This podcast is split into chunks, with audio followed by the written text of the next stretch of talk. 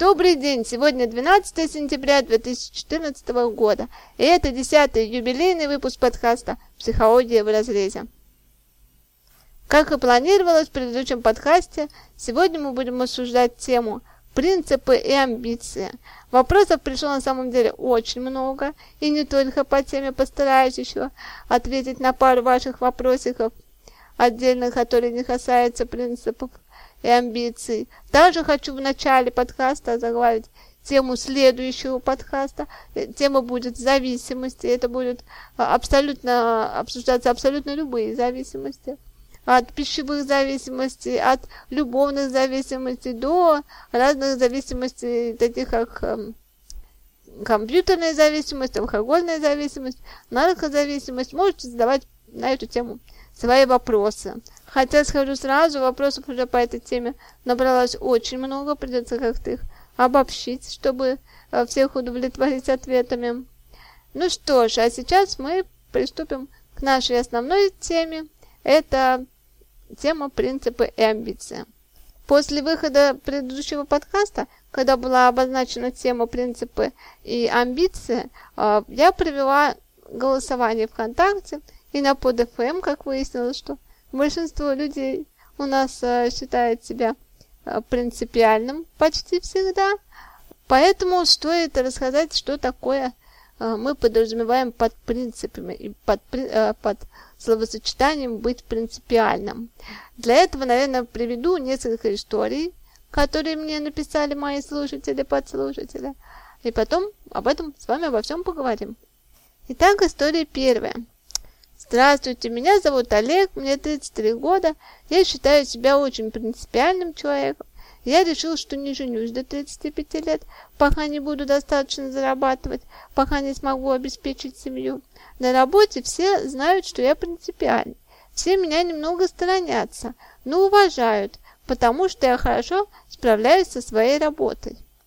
Итак, как видим, у Олега небольшая каша в голове, а точнее очень большая.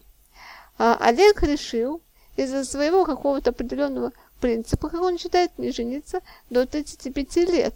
Потом в своем же письме он пишет, что пока не буду достаточно зарабатывать. Так, а, а если Олег не сможет зарабатывать достаточно и в 35 лет, и в 45 лет, а, и в 50 лет, то значит, э, следуя его логике, он не женится никогда. Так, все в принципе понятно. Человек заботится о своей будущей семье, и это, наверное, все-таки хорошее качество, что человек все это планирует, но он себя все же именно ставит в определенные рамки, а, в рамки своих принципов, что как бы даже все хорошо не было, раз я сказал, значит нет. А вот о том, хорошо ли это или плохо, стоит сейчас поговорить. С первой частью вопроса, точнее даже вопроса, а такой небольшой исповеди понятно. Дальше он пишет, что на работе все знают, что он принципиальный, э, что все его сторонятся, но уважают, потому что он хорошо справляется с работой. Как понятно, что человека, наверное, все-таки уважают не из-за того, что он именно принципиальный, всегда там э, следует своим принципам. Наверное, скорее всего, уважают за то, что он хорошо справляется с своей работой. Вот, и тут принципы ни в при чем. Вот, сейчас зачитаю следующую историю, и потом как раз расскажу, э, что такое принципы и почему они нам мешают. История номер два. Меня зовут Ирина, мне 51 год, поссорилась с дочерью 5 лет назад, и мои принципы мешают наладить с ней всяческие отношения. Хотя она не раз пыталась со мной поговорить. Сейчас даже живем раздельно. Как с этим быть? Как исправить ситуацию? Помогите. Хороший вопрос, Ирина. А, чтобы исправить э, данную ситуацию, нужно понять суть вашей проблемы. И вот раз тот самый момент, когда я расскажу, что такое принцип. Человек, который считает себя принципиальным и живет э, в угоду своего принципа, он на самом деле не любит себя, как думает он сам. Он, он живет не в свою угоду, а в угоду своего принципа. Хочет человек обратного совсем. Ирина хочет общаться. Олег, как вот выше написано, э, сказано, хочет жениться, допустим, но принцип этот ему мешает. Как же с этим быть? Золотое такое место в этом всем сообщении. Вот, чтобы это как-то исправить, нужно понять причину и проработать ее. Причин может быть множество. А, вообще, принцип нужен тем людям, которым нужно за что-то зацепиться. Как за стержень, как за столбик.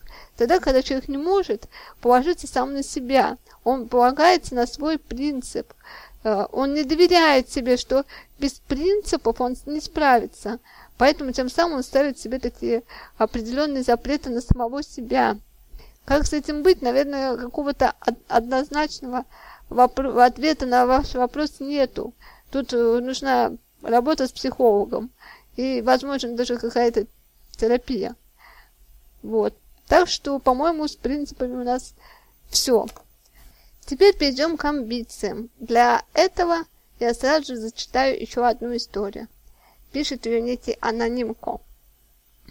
Мне всегда с детства говорили, чтобы у меня появлялись амбиции, что я должен быть лучше всех.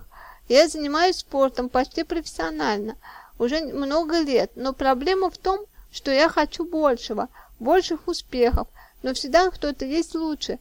Как с этим быть? С каждым успехом мне становится только тяжелее, потому что осознаю то, что всегда есть кто-то лучший. Все больше понимаю, что спорт не для меня, но бросив его, я перестану себя уважать. Мои амбиции хорошие или плохие? Как же жить дальше без амбиций?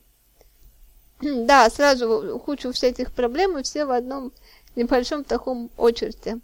Так, поехали, все по порядку. Во-первых, видно, вас э, в детстве родители не очень любили, потому что любящие родители никогда не будут говорить э, «будь таким, ты таким». Они его любят ребенка безусловно, принимают его таким, какой он есть. Они вырабатывают у него и не развивают у него детский невроз. А то еще, знаете, бывает такое, что говорят, вот соседский-то мальчик, вон какой хороший, а ты у нас вот какой, неудачником вырастешь и так далее. Вот, наверное, тоже тут проблема скорее, скорее всего, в этом.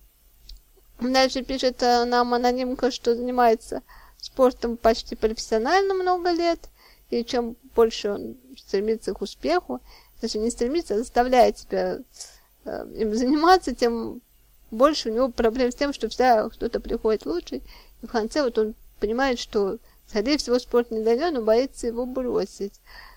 Ну, потому что у этого человека, у анонимки, нет ничего в жизни, кроме спорта. Как известно, нельзя класть все яйца в одну корзину. У человека должно быть несколько каких-то увлечений, э, каких-то дел, Иначе это просто уже клиникой закончится. Причем анонимка прямо говорит то, что бросив спорт, он перестанет себя уважать. А, скорее всего, это опять же страх а, быть непринятым своим окружением, страх, что на него все посмотрят, да ты что, да ты такой неудачник, что даже и спорт-то бросил. Вот именно этого боится наша анонимка. Потом дальше спрашивает, мои амбиции хорошие или плохие? Тут, по-моему, без комментариев все понятно, что раз вы несчастливы в данном ситуации, данной ситуации, то значит ничего хорошего-то и нет. И тут дело даже не в амбициях или в чем-то, это проблема вашего детства, которую нужно решать. Что могу посоветовать, так это обращайтесь, обращайтесь к психологу. Тут, возможно, нужна терапия и не одна, то есть не один сеанс. Как знаете, бывает, придут на консультацию, там психолог говорит, а, нужна терапия, вам придется походить к нам несколько раз, и все. Человек дальше уходит, да ну нафиг, типа, сам разберусь и так далее. Вот, что могу сказать? Я считаю, что амбиции это тоже не совсем здоровая такая черта в человеке, как известно. По-моему, на латыни амбиции это переводится хождение по кругу, то есть хождение вокруг. А тут, наверное, пошло что хождение вокруг какой-то цели, которую даже, в принципе, не всегда человек-то может обозначить, чего он хочет добиться. Вот. Но очень хорошее есть качество, противовес амбициям, это стремление человека. Вот когда человек чем-то занимается, ему нравится это занятие, он стремится быть лучше для самого себя, быть умнее, допустим, постоянно чему-то учится. Быть сильнее для этого занимается спортом для себя. Не для кого-то, не для того, чтобы кто-то его принял, а для того, чтобы ему самому было лучше. Вот. Это стремление, и это уже хорошая черта характера. Ну, вот так вот плавно мы сегодня наболтали уже 10 минут, даже больше. А мне еще осталось несколько вопросов, на которые вы ждете от меня ответа. Очень часто меня спрашивают, сколько стоит консультация у меня. Объясняю. Э, все консультации разные. Первая консультация, если часовая, через чат, через переписку, стоит 600 рублей. Если э, голосовая 30-минутная стоит 300 рублей. Это консультация, именно консультация, не терапия. Терапия стоит отдельно. И об этом уже говорим по окончании консультации. Хочу сразу сказать, что если вот мы говорим, говорим с вами, и у вас вот 30 минут проходит, что я там вешаю трубку, нет. На самом деле это не так. А, я всегда довожу Э, консультацию до конца, неважно, что я даже бывает говорю больше. Но если я чувствую, что наша тема не до конца, мы ее обсудили, то я говорю и больше, вот. А тут уже многие говорят, то что, типа, пробивает 30 минут, и вы вешаете трубку? Нет. Думаю, на этот вопрос ваша ответила. Поехали дальше. Привет, я Ирина. Так, у нас сегодня прям одни Ирины, вторая Ирина. Мне 25 лет, есть ребенок 5 лет. С мужем развелись, потому что изменял, но ребенка он любит и приходит к нему. Я нашла другого мужчину и не хочу видеться с бывшим и брать деньги от него. А дочка всегда требует, отведи меня к папе. Как объяснить ребенку, что это уже не папа, и у нее теперь новый папа? Это правильно или нет? Пойдем с конца. Это неправильно. Ваша дочка знает, что у нее был папа, что он у нее есть папа, и он будет всегда ее папой. А почему это неправильно? По двум причинам. Во-первых, а, в семейном праве, а, в семейном кодексе у нас а, родители называются родитель один и родитель два. Это говорит о том, что и у первого, и у второго родителя есть право на то, чтобы видеться со своим ребенком. Вы не хотите с ним видеться, это тоже ваше право, вы можете договориться как-то, чтобы он приходил, забирал дочку, они шли куда-то гулять или на выходные, забирал их себе, это уже детали. Дальше. Зачем объяснять вообще ребенку, что у нее теперь новый папа? Вы что, в магазине игрушку покупаете, а ту старую игрушку просто вытянули? А вы пытаетесь сейчас э, говорить сквозь свою обиду на своего бывшего мужа. И эта проблема именно ваша, а не вашего ребенка, совершенно не вашего ребенка проблема. У ребенка все хорошо с отцом, судя по всему, потому что дети, они очень умные в этом плане, они делают именно то, что хотят. А дочка, несмотря на все запреты, почему-то хочет общаться с папой. А, и мне так кажется, что даже, возможно, больше, чем с вами. Вот об этом стоит задуматься. Именно об этом. А вообще стоит вам самим сходить к психологу.